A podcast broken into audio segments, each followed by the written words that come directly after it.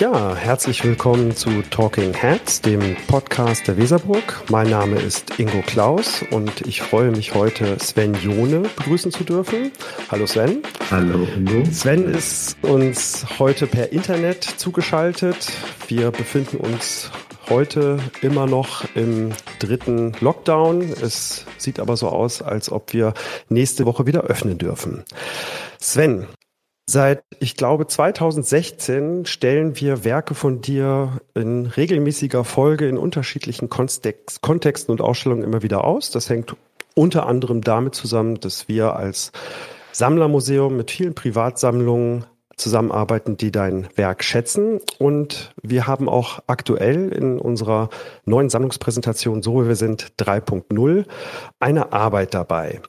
Und das ist der Grund, warum wir dich heute hier einladen. Wir wollen ein bisschen über dieses Werk sprechen, aber über dich und deine künstlerischen Werke und dein künstlerisches Selbstverständnis ganz allgemein.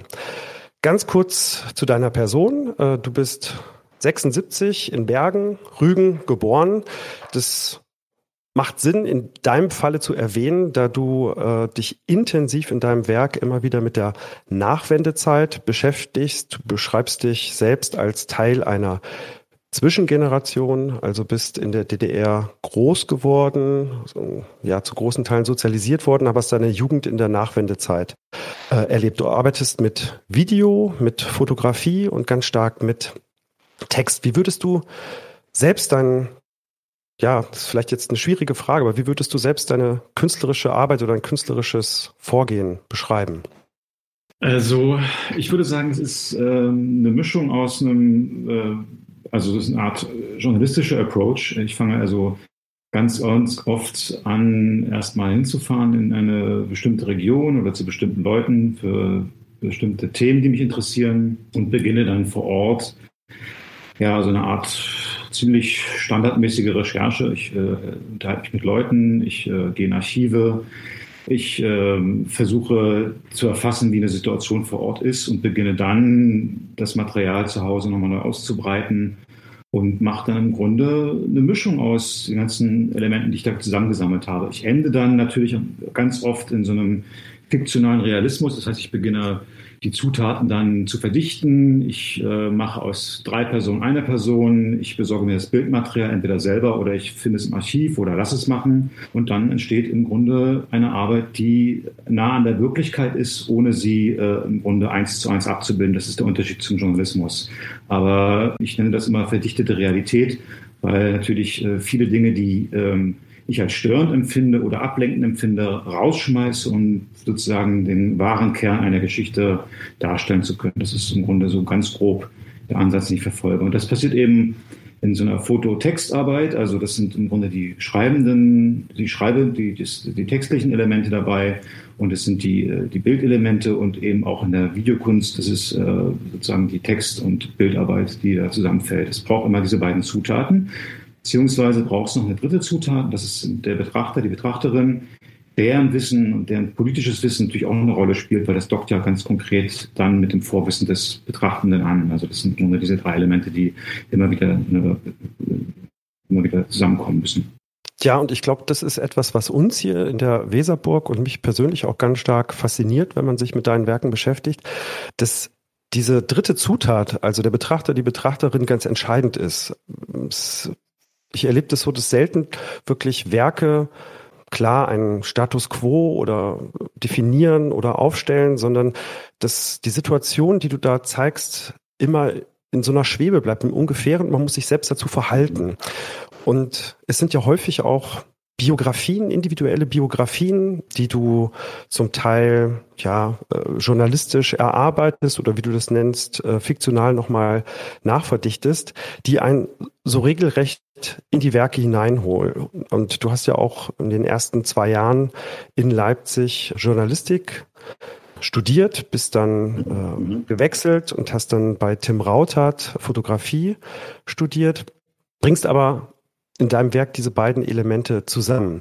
Wie entscheidend ist für dich deine eigene Biografie? Also du arbeitest ja immer wieder mit, mit gefundenen, ja, oder auch zum Teil auch erdachten Biografien, aber inwieweit ist deine eigene Lebensgeschichte relevant und Anlass für einzelne Werkgruppen? Ja, das ist wahnsinnig wichtig, würde ich sagen. Also ich meine, ich komme ja aus einem bestimmten Milieu. Ich bin ja, wie du schon sagtest, in der unmittelbaren Wendezeit sozusagen erwachsen geworden. Also das, die Wende war, da war ich 13, 14. Das war die Zeit des großen Umbruchs und dann kommt natürlich das, was wir äh, immer wieder haben. Das ist die Frage nach der Elterngeneration. Was ist die Schuld der, der, Eltern? In meinem Fall, mein Vater war ja Grenzer zu Ostzeiten, Grenzposten. Meine Mutter war Zivilbeschäftigte bei der, bei der, bei der Polizei im Ministerium des Inneren, Inneren. Und da gibt es natürlich ganz, ganz viele Fragen oder gab es ganz, ganz viele Fragen in der Nachwendezeit. Und das hat mich dann sehr beschäftigt. Mein Vater ist dann auch in zivilen Beruf gewandert äh, nach seiner Armeezeit und war dann Malocher, äh, richtig Arbeiter. Und da gibt es natürlich auch einen großen Impuls für meine Arbeit, nämlich im Grunde die unmittelbare Nachwendezeit. Also ich würde mal diese beiden Faktoren jetzt nehmen, die sag ich mal, die Frage nach der Schuld zu DDR-Zeiten, Mittäterschaft und die Frage, wie ist am Ende die Wendezeit für Sie verlaufen, nämlich äh, als Sie dann arbeitslos wurden.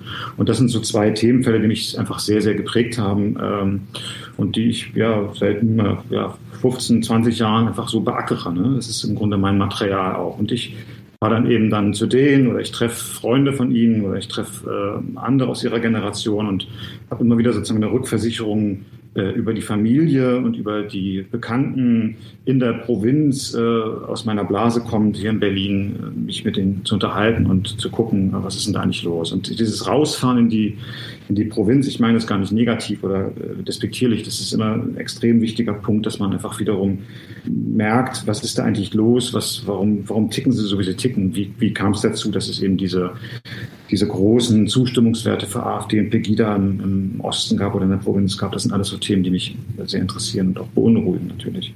In unserem Vorgespräch hast du den Begriff Feldforschung verwendet ja, und ja. ich finde, ja, das ist ein Begriff, der weit gefasst ist und der vielleicht auch nicht eins zu eins passt, aber was ich daran spannend finde, dass du dich tatsächlich in ein Feld hineinbegibst und das nicht nur von außen betrachtest, sondern dich hineinbegibst und das merkt man diesen Erzählungen und den Werken an, ich würde ja immer sagen, dass es auch äh, Geschichten sind, die da entstehen. Also es ist Fotografie, die zur Geschichte wird oder Geschichten, die sich in Fotografien oder Videoarbeiten verwandeln.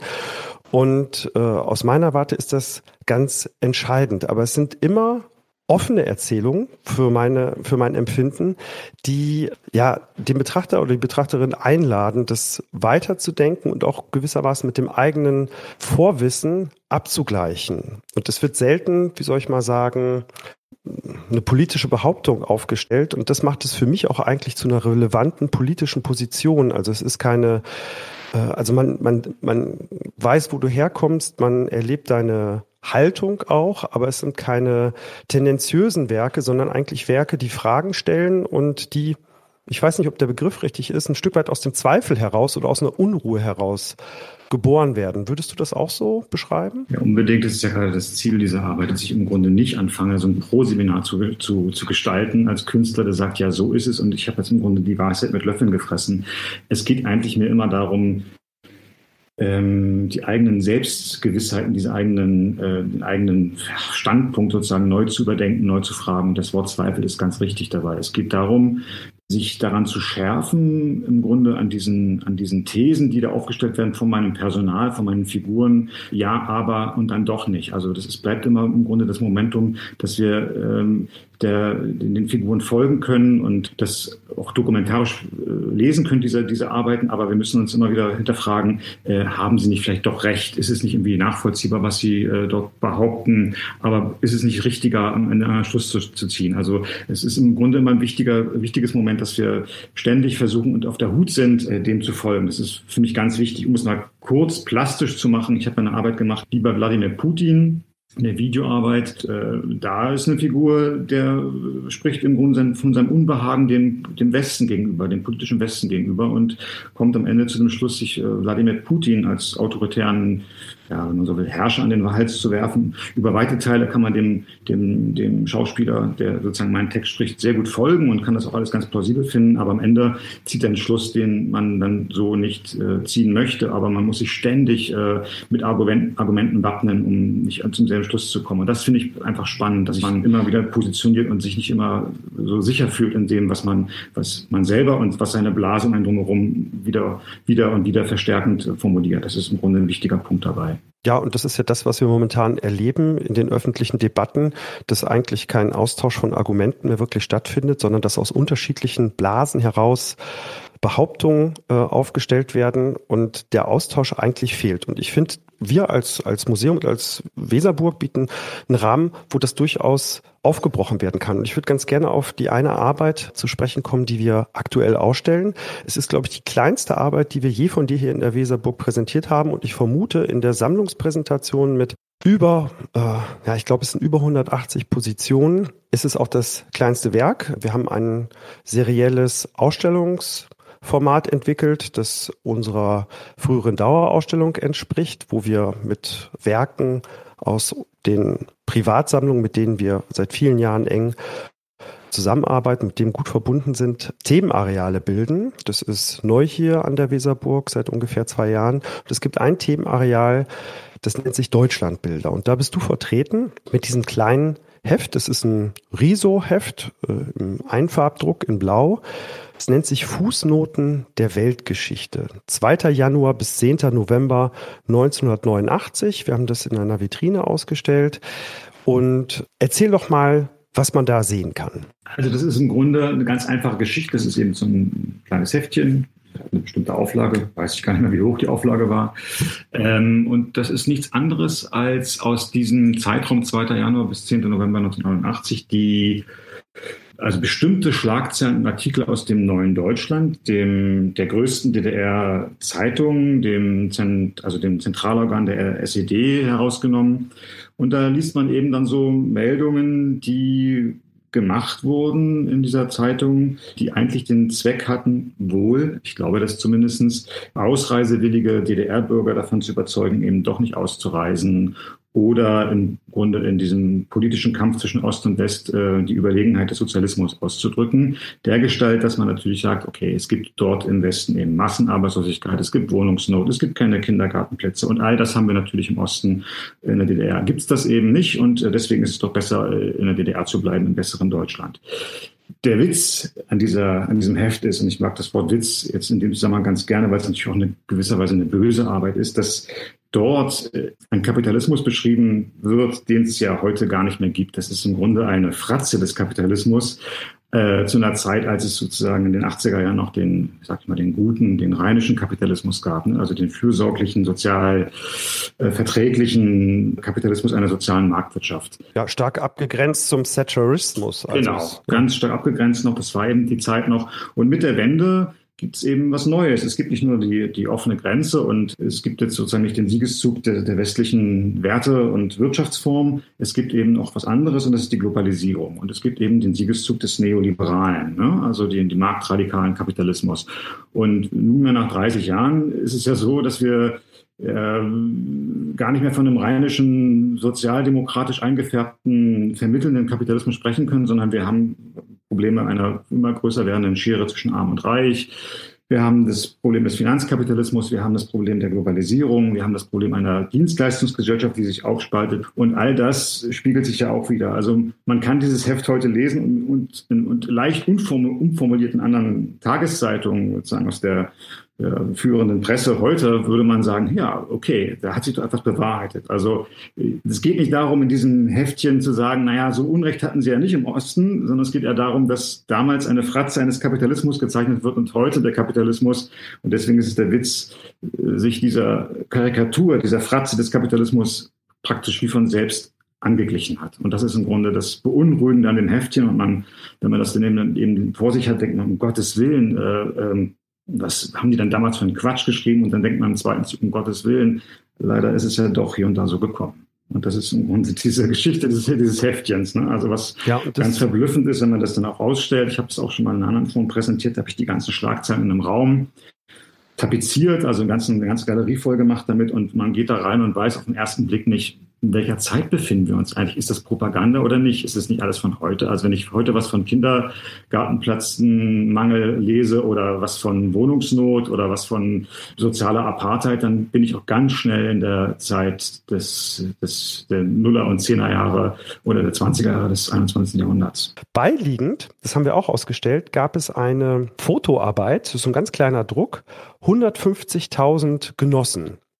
Mhm. Was sieht man da? Ja, da sieht man, und das ist, wird auch immer gerne vergessen, das sind 150.000 äh, Menschen, die für den Erhalt oder für die Zweistaatlichkeit oder für eine reformierte DDR auf die Straße gegangen sind. Das mögen vielleicht, ich bin ja kein, kein Historiker, der das überprüfen kann, das mögen vielleicht auch Leute sein, die abkommandiert wurden oder vielleicht auch gezwungen wurden oder aufgrund von sozialen Drücken da mitgemacht haben.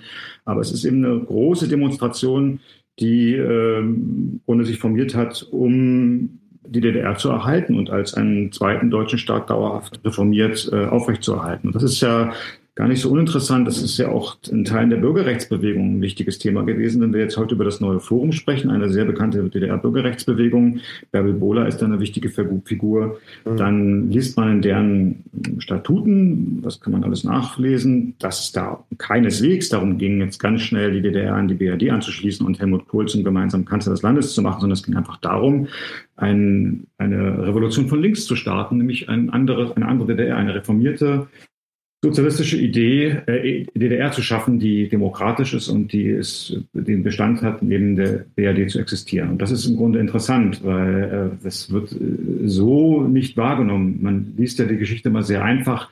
Ein Volk bäumt sich auf und möchte nur eins, nämlich möglichst schnell in den Westen zu kommen. Das war dann nach dem 9. November auch so, als im Grunde die Straße übernommen hat. Aber die Avantgarde der Bürgerrechtsbewegung, der Oppositionellen der DDR, wollte das in dieser Form erstmal nicht.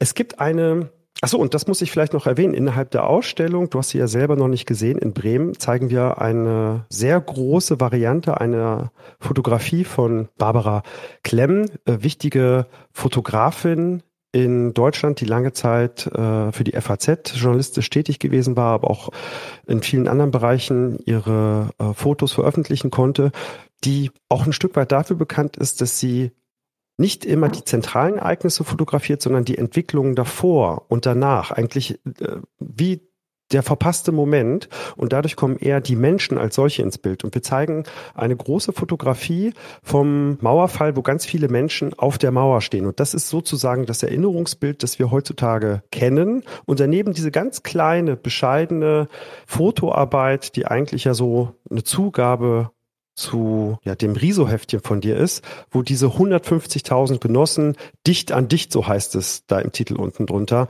da stehen. Mhm. Und äh, da erlebt man auch ein Stück weit, wie Geschichte ja zu Geschichten umgeformt werden, immer wieder erzählt werden und natürlich den Blick auf die Geschichte, unsere Historie prägen und ein Stück weit dann auch nicht mehr umschreibbar machen, weil sie ja, sich festsetzen sozusagen. Und da finde ich eine weitere Arbeit, eine ältere Arbeit von dir ganz toll, äh, eine Videoarbeit, die nennt sich Tears of the Eyewitness, äh, die wir genauso mhm. gut in dem Themenareal Deutschlandbilder auch zeigen könnten.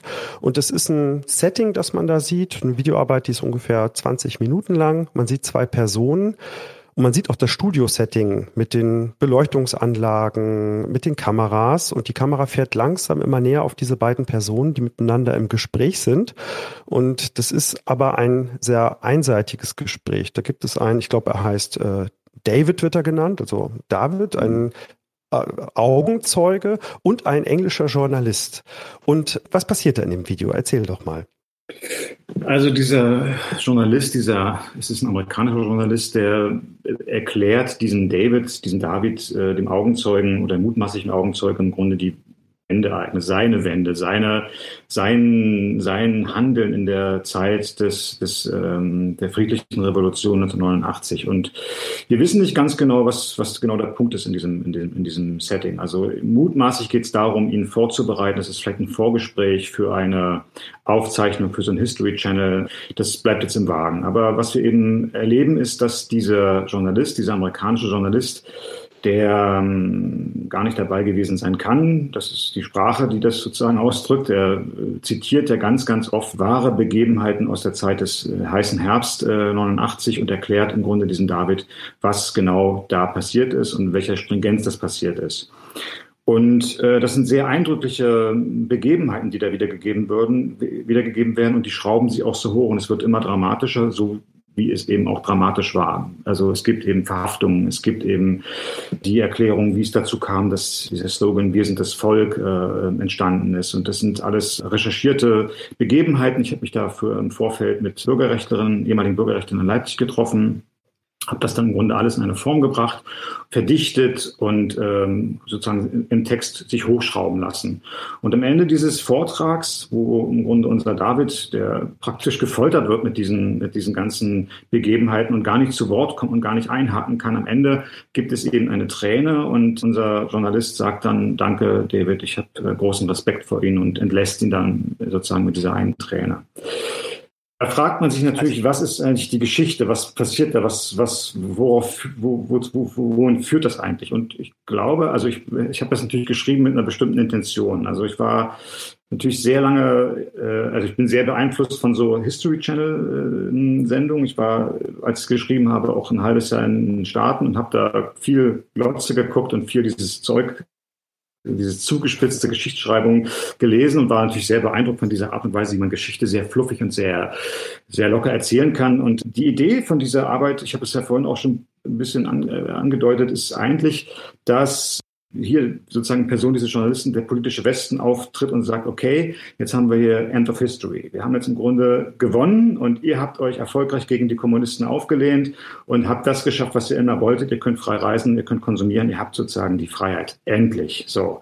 Und äh, die Träne des äh, Gegenübers kommt natürlich auch daher, was ich gerade meinte. Die wollten nicht unbedingt das haben. Sie wollten eben was anderes haben und sie wollten zumindest eine gemeinsame Verfassung haben oder sie wollten darüber nachdenken, wer sind wir eigentlich noch? was wollen wir eigentlich, wollen wir mal kurz durchatmen. All das war dann nicht möglich mit, dem, mit der Maueröffnung. Gott sei Dank, ich sage ja Gott sei Dank, ich will ja nicht jetzt die DDR verteidigen, aber es wäre möglicherweise besser gewesen, sich mal kurz zu rütteln und zu aufzuatmen, durchzupusten und zu überlegen, naja, wollen wir eigentlich jetzt nahtlos äh, aus einer Revolution ein Angleich in den Kapitalismus? Das ist einfach eine komische Revolution, weil sie will im Grunde das, was es eh schon gibt. Und das ist ja im Grunde vielleicht der Konstruktionsfehler dieser deutschen Einheit, dass man einfach da nicht aufgepasst hat und gewartet hat. Aber das richtet sich auch an beide Seiten, wenn ich mal so will. Es richtet sich an den, äh, an den Politikbetrieb des Westens, es richtet sich aber auch an die ostdeutschen Wählerinnen und Wähler, weil letztlich haben sie ihre Avantgardes, äh, ihre Bürgerrechterinnen und Bürgerrechte abgewählt mit den, weiß ich nicht, was waren es, 2,9 Prozent für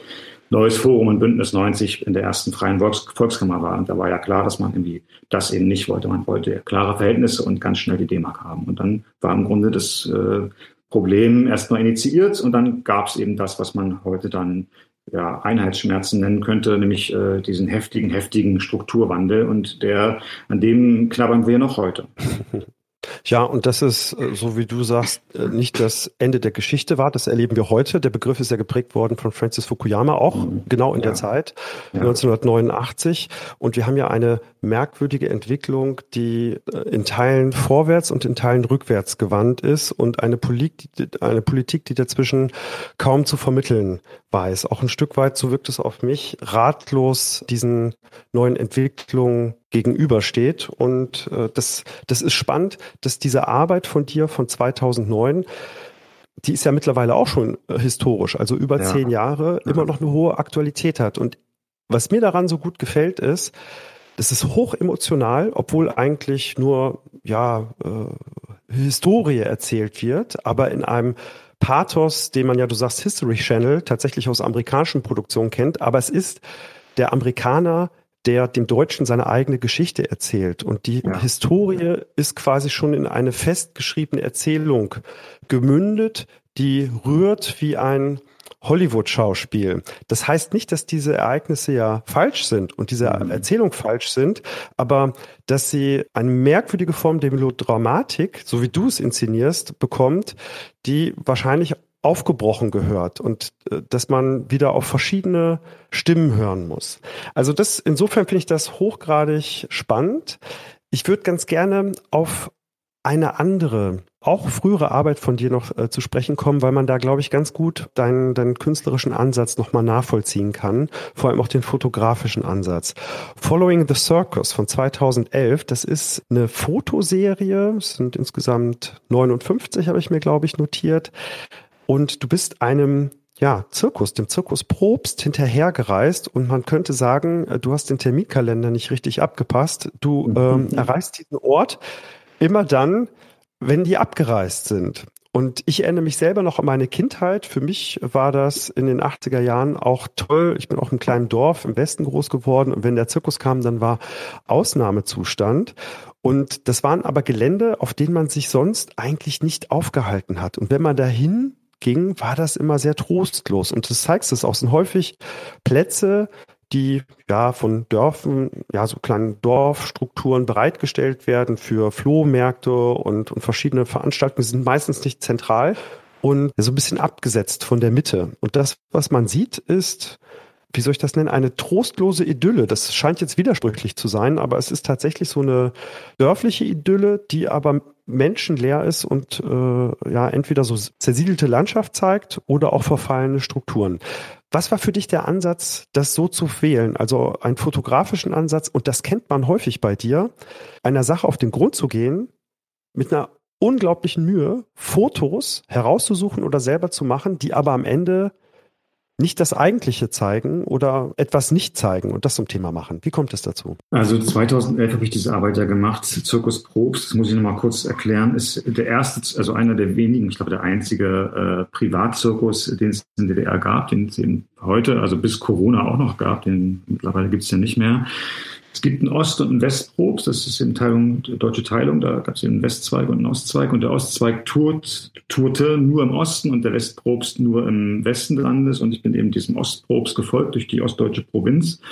Ich habe mich damals sehr mit Zirkus beschäftigt, also so als Zirkus als Daseinsmetapher. Ne? Also da gibt es einfach einen Direktor, der sagt halt, Tiere machen Männchen und die Artisten äh, müssen ins Seil und müssen sich dann quasi da oben ausbeuten für dieses Spektakel und es geht auch um Menschenmaterial. Also wenn man jetzt so ein bisschen darüber spricht, über den Zirkus, ist es ja auch so eine, ja, in so eine große Daseinsmetapher, das große Spektakel für den einen Moment und danach gibt es sozusagen den Moment der Ernüchterung. Ich habe das mit dem Zirkus natürlich irgendwie gewählt, weil ich mich irgendwie dieses Spektakel des Zirkus und diese Glitzer-Glamour-Welt auch sehr, sehr stark an die unmittelbare Nachwendezeit in der deutschen Provinz, in der ostdeutschen Provinz erinnert hat. Äh, ich erinnere mich an die ersten Karawanen, die dann kamen, mobile Supermärkte, als dann sozusagen die Währungsunion oder kurz vor der Währungsunion kamen die ersten Westsupermärkte rüber und die wurden dann so hingezimmert in so einer Leichtbauweise. Oder es kamen die ersten Autohändler und haben ihre komischen Schrottreifen Golf 2 da vertickt und dann kamen die Parteikarawanen der großen westdeutschen Parteien rüber und es gab immer so ein großes Spektakel und danach gab es diesen seltsamen Moment, puff, weg ist es, ja. Und weg sind sie. Das war so eine Zutat gedanklich, die ich so hatte. Und das Zweite ist, dass wir uns natürlich 2011, das waren einfach zwei Jahre nach der großen, großen Pleite, Lehman Brothers Pleite in den USA und wo man sozusagen, wo ich im Nachgang empfunden habe, okay, es gibt da einfach ein ganz großes, eine ganz große Ernüchterung dem globalen Kapitalismus, der Globalisierung, dem Finanzkapitalismus gegenüber. Und es gibt einfach wirklich eine große Gefahr, äh, die davon ausgeht, weil sie uns alle schrecklich arm machen kann. Und das sind so Sachen, die mich beschäftigt haben damals in dieser Zeit. Und ich habe eben diesen, ein Bild dafür gesucht, für den Moment nach dem großen Spektakel, nach der großen, nach der großen Zauberwelt. Ja, wenn die sich im Grunde abgezogen ist und wenn sie äh, weitergezogen ist. Und das hat äh, eben dieses Zirkusbild für mich äh, ausgedrückt. Und das ist ein weiterer Punkt. Es war eine wunderbare Gelegenheit, sozusagen rauszugehen, wieder in die Provinz zu reisen und diesen Zirkus über die ganze Saison von März bis November zu folgen. Und ganz nebenbei eigentlich geht es in der Arbeit ja auch um Architekturfotografie, wenn man so will. Man ist ja im Grunde wie in so alten Kupferstichen immer am Ortsrand und guckt auf den Ort rüber. Und da sieht man eben sozusagen die ganze Bandbreite von, von Plattenbauten bis hin zu neu neu reichen Eigenheimträumen oder irgendwelchen frisierten Hecken. Man hat also im Grunde die ganze Palette ostdeutscher Provinzarchitektur in so einer Arbeit abgebildet. Das hat mich auch interessiert. Also Nebenbei kommt man natürlich mit den Leuten ins Gespräch. Nebenbei ist man natürlich auch da in der Provinz. Ich bin ja alle zwei Tage woanders gewesen. Also es war ein wunderbares Vehikel, sag ich mal, äh, zu reisen. Und was ich vorhin meinte mit dieser Stock an dieses Wissen der Betrachterin, der Betrachter an, ist natürlich klar, dass wir uns in einem bestimmten Kontext befinden. Wir sind im Osten, wir haben eine bestimmte Erfahrung gemacht, wir haben dann damals 20 Jahre neoliberal, neoliberaler Kapitalismus hinter uns. All das fließt da auch mit rein in so eine Arbeit. Ich kann sie so lesen, ich muss sie aber auch nicht so lesen. Ich kann sie auch auf einer sehr kindlichen, sehr einfachen Art und Weise lesen und sagen, huch, der Künstler kommt immer zu spät. Ja, also äh, warum, wieso, weswegen, kann man sich dann auch nochmal fragen, aber sie ist sehr leicht konsumierbar und in, dennoch bleibt sie ein großer Container, dieses Foto, was beladen werden kann mit all dem, was ich jetzt versucht habe anzudeuten. Das interessiert mich sowieso, ja. Und ich würde ganz gerne noch eine Arbeit, die einen tollen Kontrast bildet zu uh, Following the Circus, erwähnen von 2018, die wir auch in der Weserburg schon ausgestellt hatten. Das ist eine recht neue Arbeit, Heroes of Labor, also spielt natürlich mit dem Held der Ar äh, Arbeit, also eine Auszeichnung, die der DDR vergeben worden ist. Aber wir sehen ja Menschen, die ja jetzt leben und wirken Wobei ich gar nicht weiß, ob die wirklich in der Form leben und wirken oder ob du Text und Bild einfach arrangiert hast. Ich habe das jetzt nicht überprüft, aber sie sind gleichwohl gültig, weil sie Archetypen einer, ja, einer heutigen Weltordnung ein Stück weit sind. Also ich, ich habe das vor mir ausgedruckt liegen. Ich kann da kann das nochmal beschreiben. Also man sieht Porträts von lächelnden Menschen. Es ist hochgradig divers. Also da sind Menschen aus dem asiatischen Raum, schwarze Raum. Also würde man sagen, das ist, äh, da ist etwas verwirklicht, aber letztendlich ist diese Diversität sehr eingeengt auf einen exklusiven Markt. Das sind so Motivationstrainer und der eine, das ist in gelben Lettern über dem Porträt eingeschrieben, steht da zum Beispiel Earth is Heaven or hell. Your choice. Also die Erde ist Himmel oder Hölle, das, das, entscheidest du. Oder ein anderer sagt, I'm not a product of my circumstances. I'm a product of my decisions. Also ich bin nicht Produkt der Umstände, sondern ja, ich bin ja das Ergebnis meiner Entscheidung. Also wo unterstellt wird letztendlich, und das ist ja so ein neoliberales Denken, dass jeder Herr oder Frau im eigenen Haus ist und die Welt äh, sich so zurechtlegen kann, wie er es möchte. Und wir wissen natürlich, dass das so nicht der Wirklichkeit entspricht. Gleichwohl schauen die uns alle strahlend an. Wie ist es zu diesem, wie ist es zu diesem Werk gekommen? Wie ist es entstanden? Also es hat ja eine gewisse Vorgeschichte, äh, wenn man da mal ein bisschen weiter ausholt. Da gibt es ja diesen berühmten Spruch von der Margaret Thatcher, ich kenne keine, äh, keine Gesellschaften, ich kenne nur noch Individuen und Familien. Ne? Also es geht darum, sich nicht zu organisieren, es geht nicht darum, eine geschlossene Klasse zu haben, die sich selbst äh, vergewissert, dass sie eine, in einer Klasse, Teil einer Klasse ist. Es geht darum, alles aufzusplittern und ja, im Grunde Einzelkämpfernatur äh, dafür zu sorgen, dass man selber vorankommt. Das ist dann das, was in den Auswüchsen als Ellenbogengesellschaft bezeichnet wird. Und dass man im Grunde verinnerlicht hat, äh, zumindest sehr stark die Ostdeutschen, dass es niemanden gibt, der sich um einen kümmert. Man ist selbst für sich verantwortlich. Und ich habe mich damit beschäftigt, erstmal auf so einer rein theoretischen Ebene und bin dann irgendwie in der Recherche auf diese großen, großen Veranstaltungen von diesen Typen getroffen, also diesen Motivationstrainern. Wenn man das bei YouTube bisschen klickt, das sind ja richtige Messen, das sind ja richtige, ja, richtige Gottesdienste. Vorne ist eben dieser Motivationstrainer, die Motivationstrainerin und die verkünden im Grunde die Heilslehre in so einer sehr griffigen Form und die Leute stehen davor und sind vollkommen, flippen vollkommen aus und schreien und sind, sind ganz begeistert und gehen da für viel Geld, was sie bezahlt haben, da motiviert raus. Und das ist natürlich eine, eine ganz kranke Form der, der Hyperindividualisierung äh, des Einzelkämpfertums was mich interessiert hat. Und ich habe dann an einem gewissen Punkt mir ganz einfach gemacht. Ich habe das einfach gegoogelt und habe die, äh, die Top-Hits dann rausgenommen. Was sind die umsatzstärksten, was sind die bekanntesten äh, Motivationstrainer dieses Planeten? Und da kommen diese Figuren raus und habe dann im Grunde von jeder sozusagen deren Hauptclaim genommen und habe sie abgedruckt. Das ist im Grunde eine sehr griffige, sehr simple Arbeit, die äh, versucht auszudrücken, äh, was für ein Zeitgeist wir uns gerade befinden. Aber ich bin auch nicht, da, nicht befreit davon. Ich merke auch, wie das verfängt, das Zeug, wie verführerisch auch diese Sprüche sind, wie verführerisch, wie griffig das ist. Also ich weiß nicht, wie das dir geht, aber mir geht es so, dass ich natürlich denke, boah, das ist ja ein griffiger Satz, das ist, da ist doch auch was dran in diesen komischen Kalendersprüchen. Und ich bin selber nicht frei davon, dass ich äh, mich daran auch aufbauen kann in einem bestimmten Moment, ne, wenn ich mich stark und, und, und, und, und, und kräftig fühle, ja. Ja, also ähm, Byung-Chul Byung Han, äh, der koreanische äh, Philosoph, der beschreibt das ja mit dem Begriff der Müdigkeitsgesellschaft. Ja wo wir äh, ja gar nicht mehr einem ausbeuterischen System ausgeliefert sind, sondern dieses ausbeuterische System ja, ist Teil unserer ja, unseres Lebens schon geworden ist. Also wenn ich ja. einen Yogakurs mache oder joggen gehe, dann ja. ist das äh, nicht mehr Ausgleich oder ähm, persönliche Befriedigung oder Lustempfinden oder ja. was auch immer, sondern es wird eingepasst in ein sehr eng strukturiertes Leben, um die persönliche Effektivität noch zu steigern. Und das, was hier bei Heroes of Labor passiert, das finde ich halt toll, dass du so, ja, wie könnte man das nennen, so als, als ästhetische Strategie, du verstärkst es und in, in seiner Vielzahl verkehrt es sich in sein Gegenteil an einem gewissen Punkt. Ja. Und äh, das ist natürlich ein System, was sich auch selbst entlarvt. Natürlich ist jeder einzelne Spruch auch wahr. If you can't get a miracle, become one. Ähm, naja, klar, also, aber wie sind die Voraussetzungen? Wie sind die Bedingungen? Haben alle äh, Möglichkeiten zur Teilhabe. Wer ist eigentlich gemeint? Ja. Äh, und, ja. und äh, das ist ja das, was ich meinte. Das ist ein sehr exklusiver Club, der sehr divers äh, daherkommt, aber ähm, äh, in Wirklichkeit betrifft es doch wirklich nur eine sehr, sehr klein, kleine Gruppe. Sven, ich würde gerne weil der Tom Flori, der hier die Technik im Hintergrund macht, gibt schon ein Zeichen. Und ich würde sehr gerne noch auf die Ausstellung in Magdeburg zu sprechen kommen. Ostdeutsche Landschaften, das ist jetzt eine Ausstellung, die äh, ja während der Lockdowns zwischen Lockdown 2 und 3 eröffnet wurde und glücklicherweise jetzt verlängert werden konnte. Kannst du dazu noch kurz erzählen, ähm, worum es da geht? Ostdeutsche Landschaften bezieht sich ja auf eine Werkgruppe, die du dort auch zeigst. Gib doch noch mal ein kurzes Schlagschicht darauf.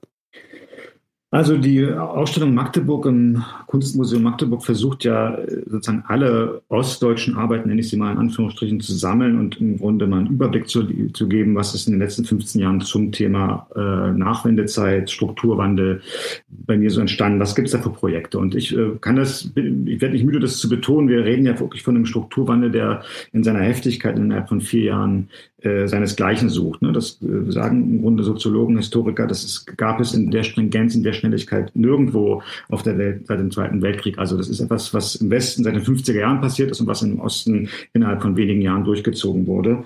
Dafür gibt es tausend Gründe, das können wir jetzt nicht alles äh, erläutern, aber ich versuche im Grunde diese ganzen Arbeiten endlich mal an einem Ort zum Thema zusammenzufassen. Und das äh, in Magdeburg klappt das ganz gut. Ich habe so eine Woche Feedback mitbekommen, dann wurde er geschlossen, jetzt wird wieder aufgemacht, Mitte August ist die Ausstellung, bis Mitte August ist die Ausstellung noch äh, geöffnet. Und das klappt ganz gut äh, in Magdeburg, weil natürlich auch da ein Publikum ist, was ganz unmittelbar von, diesen, von diesem heftigen Strukturwandel betroffen ist. Und es gibt da sehr, sehr emotionale Reaktionen. Die Museumsdirektorin Annegret Labs berichtet, dass Leute wirklich sehr emotional, sehr äh, positiv reagieren, weil sie das Gefühl haben, ja, das betrifft mich und ich habe genau dazu was zu erzählen. Und ich äh, kenne das Gefühl auch, wenn ich in Artist Talks im, im deutschen Osten unterwegs bin, dass wenn man das bestimmte Begrifflichkeiten nimmt, das ist wie so ein Anpieksen einer, eines, eines Ballons und dann geht's richtig, richtig los. Und das ist, äh, ich glaube mir ganz, glaube, es ist ganz gut gelungen, doch in Magdeburg das mal so zusammenzufassen. Also ich freue mich sehr über die Ausstellung.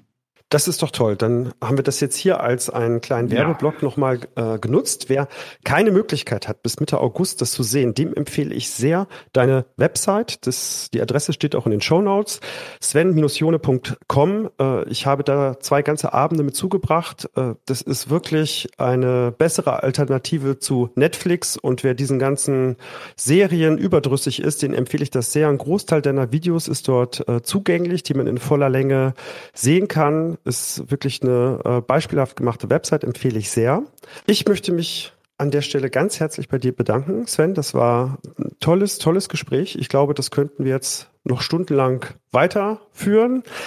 Ähm, ich möchte mich an der Stelle aber auch nochmal ganz herzlich bei Tom Flori bedanken, der die Technik hier im Hintergrund macht und was äh, für uns ganz neu und auch ganz toll ist, die VGH-Stiftung finanziert seit neuestem diesen Podcast und damit äh, sind äh, alle Folgen für dieses Jahr finanziert. Wir wollen das auch über den Lockdown hinaus etablieren als ein festes Format, mit dem wir immer wieder verschiedene Schlaglichter auf die Ausstellung geben. Sven, ja. Nochmal ganz herzlichen Dank. Das hat wirklich Danke Spaß auch. gemacht und dann wünsche ich dir und mir noch einen tollen Tag.